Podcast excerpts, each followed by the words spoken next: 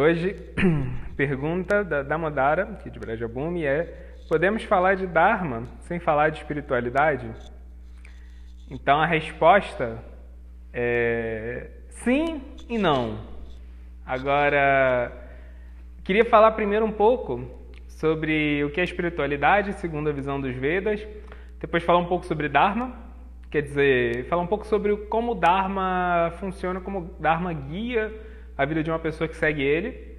É, e depois disso, responder por que, que dá para falar de Dharma sem falar de espiritualidade e por que, que não dá para falar de Dharma sem falar de espiritualidade.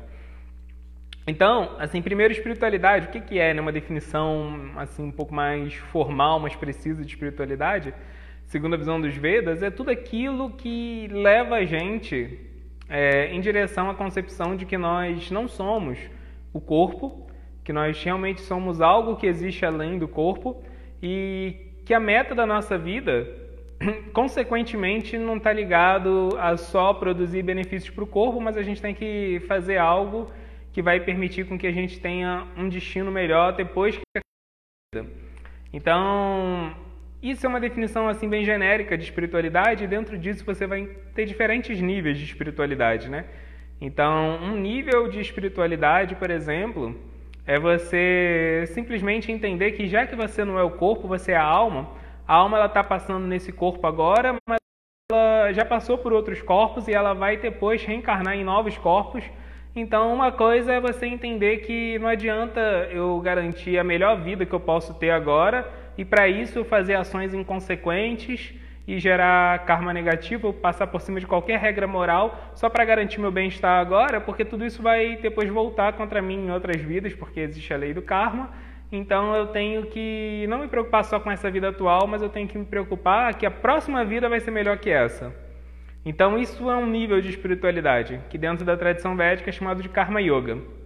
Eu tenho que melhorar o meu karma, eu tenho que garantir que a próxima vida eu seja mais evoluído do que eu sou agora, que na próxima vida eu tenha mais condição de ter assim um contato maior com a moralidade, com a ética agora, e para isso eu tenho que cumprir meus deveres, eu tenho que fazer tudo certo.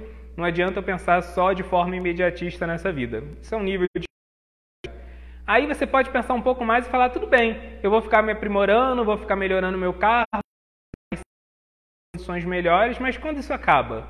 Assim, qual é o fim disso tudo? Então, o que, que existe realmente além da reencarnação? E aí, quando alguém começa a se questionar sobre isso, ele começa a buscar a transcendência de fato. Não quero ficar só numa boa condição desse, dentro desse universo material, mas eu quero passar para fora desse universo material. E aí você tem que entender o que, que existe fora do universo material. E como que eu vim parar nesse universo material, né? O que, que é a realidade espiritual de fato, né? E aí, para entender essas coisas, aí você entra no segundo nível de espiritualidade da tradição do yoga, que é chamado Jnana Yoga, Yoga do conhecimento. Você tem que buscar conhecimento de verdade. E aí, para isso, para buscar esse conhecimento, esse conhecimento é o conhecimento sobre o que existe além da matéria. Então, ao mesmo tempo que eu cultivo esse conhecimento, eu tenho que, ao mesmo tempo, cultivar desapego. Essa combinação de conhecimento com desapego. Em Karma Yoga, você está preocupado só em agir de forma correta, você está preocupado com ética, com moralidade, mas agora não, agora você deu um passo além. Você preserva tudo isso, mas agora você adiciona a busca por conhecimento espiritual e adiciona a busca por desapego. Você tem que cultivar esse espírito de renúncia. E aí, tudo bem, você entende a realidade espiritual, mas aí você entende que a realidade espiritual ela permeia a realidade material, que a realidade espiritual, na verdade, ela gera a realidade material, e aí você tem que realmente você consegue entender que você pode buscar a realidade espiritual aqui dentro da matéria. Você pode viver a transcendência aqui mesmo. Então você tem que ver o mundo material mas com olhos espirituais. Você tem que ver o que, que existe de realmente espiritual dentro desse mundo. Esse é outro nível de visão espiritual e é chamado Dhyana Yoga, Yoga da meditação. Você viver nesse estado meditativo de você realmente conseguir entender as coisas como elas são nesse mundo, né? E aí você vive nesse transe, Isso, isso que é chamado de samadhi, que é uma palavra bem famosa, samadhi significa visão equânime. Então, esse samadhi, esse transe místico, nada mais é do que você olhar para a realidade material e entender ela com olhos com significados espirituais. Então, você vai ver uma pessoa, você vai ver um cachorro, você vai ver um, qualquer animal, qualquer planta e vai falar: não, isso não é uma planta, isso é um animal, isso é uma pessoa. Não, não é nada disso. Na verdade, é uma alma. E aí você vai começar a entender as coisas como elas são. Então, até tem dois versos assim bem marcantes na Bhagavad Gita, um que fala que a pessoa que alcançou essa visão, ela vê um pedaço de ouro, uma pedra, ela vê tudo como se fosse a mesma coisa, que ela entende que matéria é algo sem consciência. E sem consciência significa que ela é perecível, que ela não tem muito valor, então tudo bem. Não vê muita diferença nessas coisas. E ao mesmo tempo ele vê uma vaca, ele vê um elefante, ele vê um cachorro, ele vê um sacerdote assim altamente elevado espiritualmente, ele vê um pária, uma pessoa muito degradada, da mesma forma, porque ele entende que todos eles são almas, e porque todos eles são almas, todos eles são muito valiosos. Mesmo que estejam habitando os corpos agora mais ou menos valiosos, na verdade eles não são nada disso, né? Então esse é o espiritualidade, onde você vê a realidade espiritual por trás da matéria e por isso desenvolve equanimidade. E para isso você pratica meditação. E aí, por fim, o quarto estágio de espiritualidade dentro da tradição do yoga é você entender que tanto essa realidade material grosseira e tanto essa realidade espiritual sutil que você descobriu agora, todas elas na verdade emanam da mesma fonte e essa fonte é Deus. Então, Deus é a meta última da sua busca espiritual e você tem que desenvolver uma relação com Ele e o nome disso é Bhakti. Né? Então, Bhakti significa que eu vou cultivar uma relação direta com Deus. E todos esses estágios, eles são tocados pelo Dharma, todos eles são espiritualidade de uma certa forma, só que em graus diferentes, em graus de intensidade diferentes, né? E aí é, a culminação de todo o processo espiritual e a, culminação de todo o processo do Dharma é cultivar essa relação com Deus. Então essa é a primeira coisa. Espiritualidade significa entender que existe algo além dessa vida e buscar isso que existe além dessa vida, e nós vimos que isso pode ser visto em quatro níveis diferentes. Agora, é, isso é a primeira coisa, falando de espiritualidade. Agora vamos falar de Dharma. Depois a gente vai tentar ver os dois, um junto com o outro. Então, o que, que o Dharma faz na vida de uma pessoa? O Dharma ele tem uma característica muito interessante, que o Dharma ele é extremamente inclusivista. Qualquer pessoa pode praticar o Dharma, qualquer pessoa pode tentar se esforçar sinceramente para se alinhar com o Dharma e se alinhando com o Dharma, essa pessoa ela vai avançar do estado onde ela estiver um pouco ou avançar muito em direção à, à meta última né, da vida, a conclusão do processo espiritual. Então o Dharma ele leva você do estágio onde que você está, ou seja, ele leva você do seu estágio real até o seu estágio ideal. Leva todos nós para o estágio ideal. Então o Dharma como que ele funciona? As escrituras védicas falam que quando alguém segue as regras do Dharma, as leis do Dharma, ele vai agir de forma correta, ele vai se comportar de forma adequada com as outras entidades vivas, ele não vai é, violar as leis do karma, então ele vai ser ético, ele vai ser moral, ele vai ser veraz, ele vai ser assim compassivo, tudo mais, né? Ele vai agir de forma adequada, ele vai ser responsável, ele vai ser alguém sóbrio, ele vai cultivar todas essas qualidades e por estar cultivando essas qualidades, está pisando nas armadilhas do karma, né? Essa vida é um campo minado e qualquer hora você pisa e pum, estoura uma armadilha do karma. É muito fácil a gente acumular karma nesse mundo, né? Agora, quando a pessoa ela vai vivendo de acordo com o Dharma, ela vai pisando cada vez menos nessa armadilha e o saldo kármico dela vai melhorando. Então, a consequência de alguém seguir Dharma é o que é chamado Arta. Arta significa é, recursos. Por essa pessoa estar conseguindo mais karma positivo, ela vai ter mais recursos nessa vida. E recursos não significa só recursos financeiros, posses, mas ela vai ter todo tipo de recurso, né? Ela vai ter mais facilidade em se relacionar com outras pessoas, em ser atrativa para outras pessoas. As outras pessoas vão respeitar mais ela se ela está seguindo o Dharma, vão se inspirar mais nela, vão querer cooperar mais com ela. Ela vai ter mais influência ela vai ter mais facilidades por causa disso. Tudo isso são recursos, né? Ela vai ter mais é, sensibilidade, inteligência, todo esse tipo de coisa vai acontecer, né? Ela vai em famílias melhores nas próximas vidas, assim, que vão tratar ela melhor, que vão dar uma educação melhor. Tudo isso é fruto de alguém ter seguido o, o Dharma de forma adequada, né? Então ele consegue arta, consegue recursos para poder se mover bem dentro desse mundo. Porque o saldo kármico dele naturalmente está melhorando. Ele está deixando de cair nas armadilhas do karma negativo.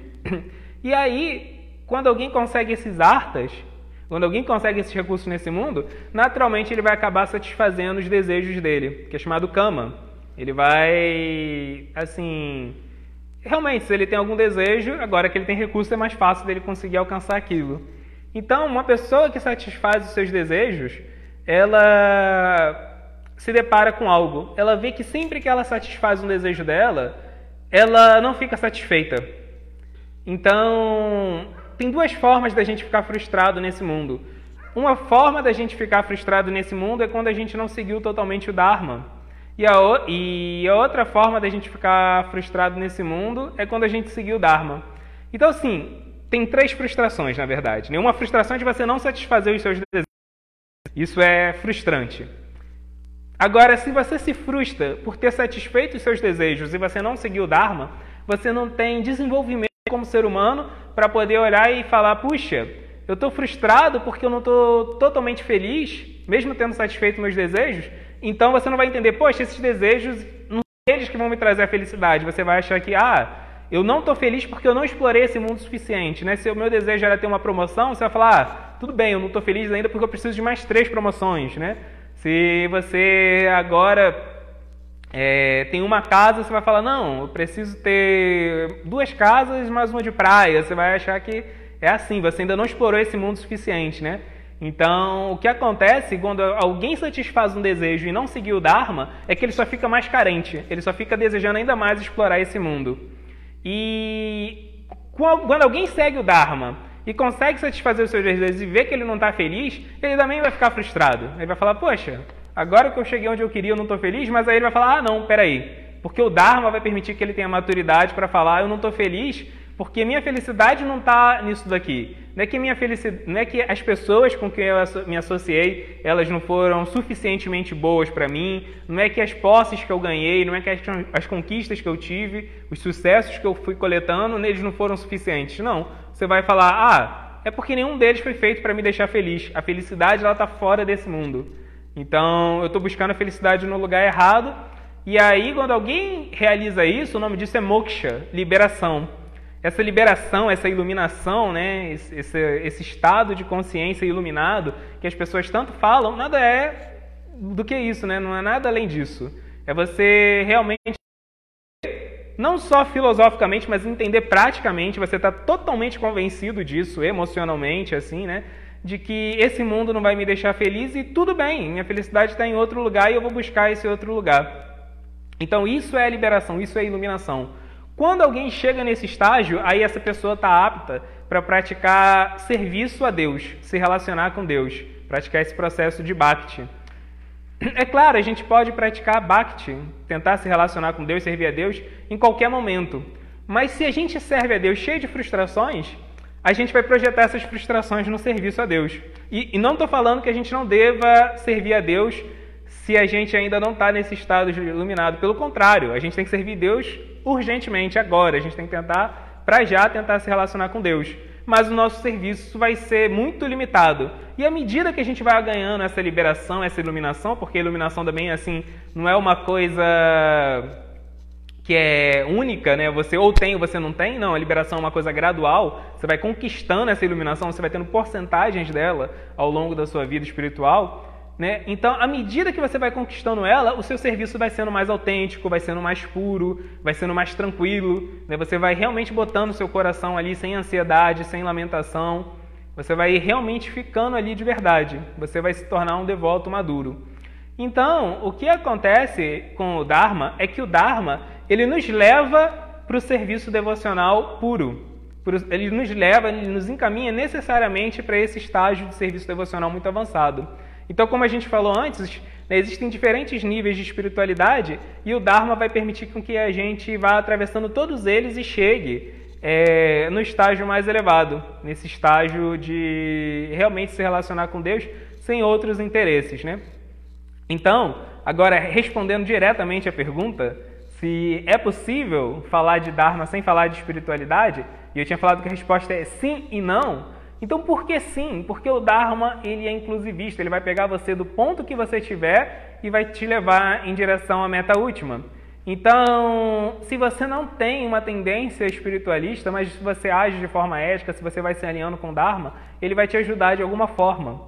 Por exemplo, é, a gente vê que tem pessoas que são religiosas, que elas servem a Deus, e às vezes servem a Deus assim com muito zelo e com muita dedicação, empenho, de forma fervorosa, mas elas não são muito maduras, elas não seguiram esse processo do Dharma e não adquiriram arta, nem recursos nesse mundo, e por causa disso não satisfizeram alguns desejos. Então essa pessoa ela não está totalmente amadurecida.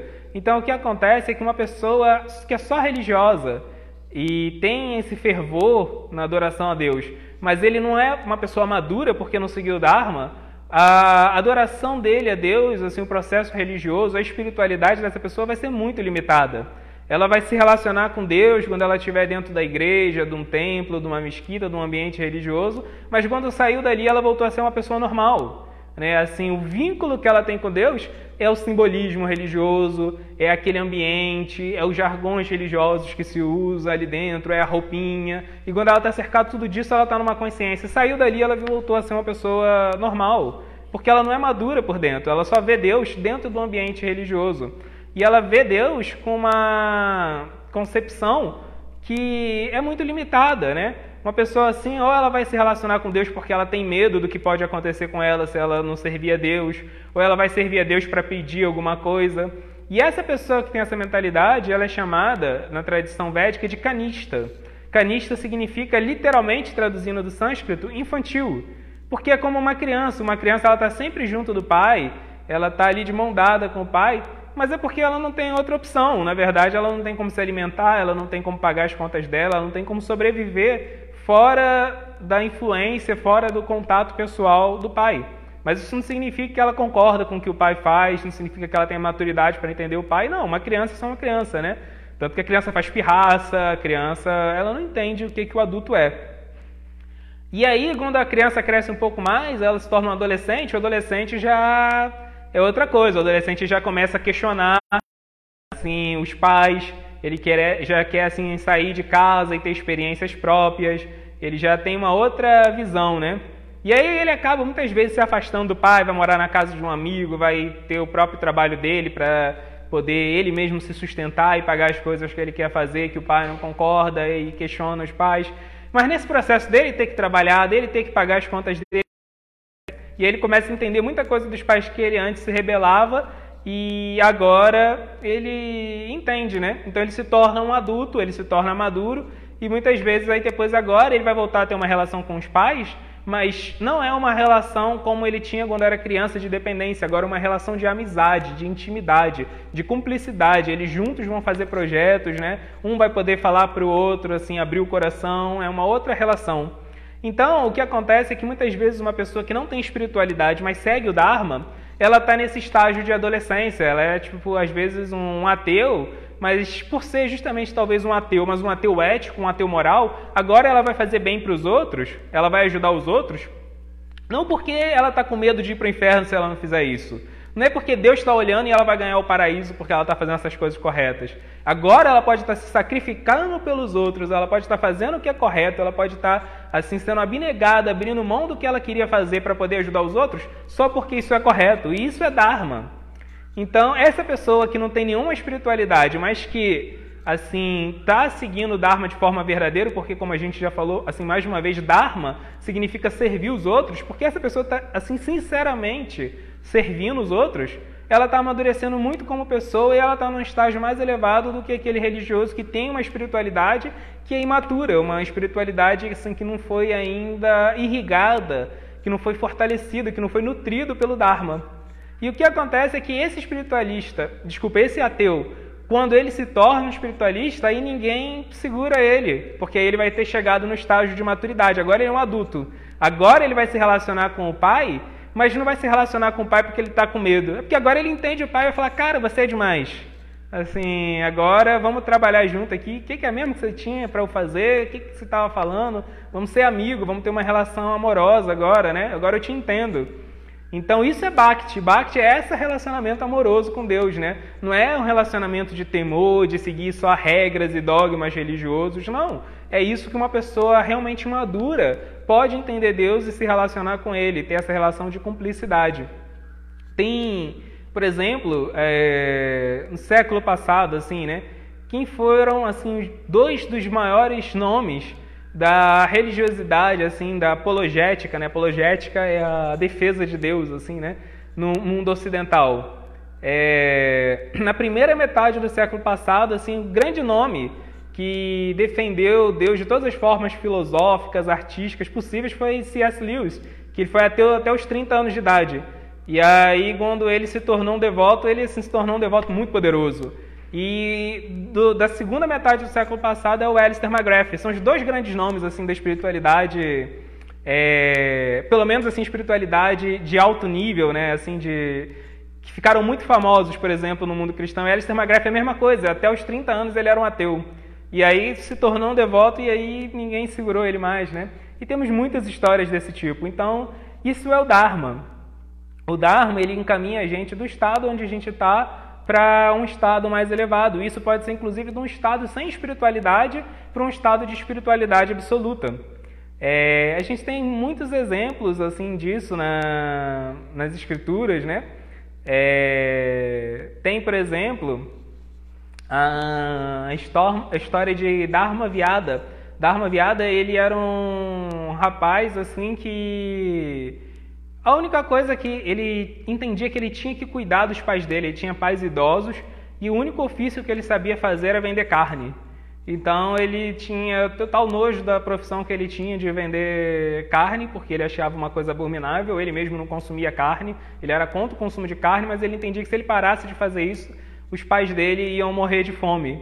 E os pais dele eram idosos, assim, fracos e não tinham, eram doentes. E ele falou: é totalmente contra o Dharma eu deixar esses meus pais é, morrerem. Né? E meus pais cuidaram de mim. Mas essa é a única coisa que eu sei fazer. E é uma coisa abominável, né? Então fala que ele fazia isso com o coração partido, se lamentando, mas fazia. E ele estava na esperança de que o Dharma ia proteger ele, para o Dharma levar ele para um estado onde ele ia conseguir seguir o Dharma com perfeição. E foi isso que aconteceu, né? Assim, fala que o Dharma protege ele em todas as circunstâncias da vida dele, porque ele era totalmente devotado ao Dharma. Então, o próprio Dharma cria na vida dele uma situação depois muito auspiciosa, onde todas as coisas que são contrárias ao Dharma não se manifestavam mais na vida dele. Então, a gente está vivendo numa situação onde esse mundo é feito para ajudar a gente a violar o Dharma. E todos nós, assim, já estamos com o pé na lama. Então, todos nós vamos começar de um ponto caído, de um ponto que a gente vai estar ferindo o Dharma de alguma forma. E o que, que a gente faz? A gente pega carona no tanto do Dharma que a gente conseguir seguir. E o Dharma ele tem essa natureza inclusivista. O próprio Dharma vai dando os elementos, as ferramentas, as armas que a gente precisa para poder seguir ele de forma perfeita. Então, essa é a resposta sim. É possível falar é, de Dharma sem falar de espiritualidade. Agora, a resposta não não é possível falar de Dharma sem falar de espiritualidade, porque, como a gente falou, o Dharma absoluto, o Sanatana Dharma, o Dharma da alma, o Dharma último, é você se relacionar com Deus. É, e Deus como uma pessoa, você tem uma relação no cotidiano com Deus, uma relação amorosa, né? Então, é como se diz, né, por aí, no mundo dos esportes, né, que não existe jogador bom sem fair play. Mas, por outro lado, fair play não ganha jogo, né? Ou seja, o jogador bom, ele tem que seguir as regras do jogo, ele não pode roubar, não pode trapacear, não pode fingir falta.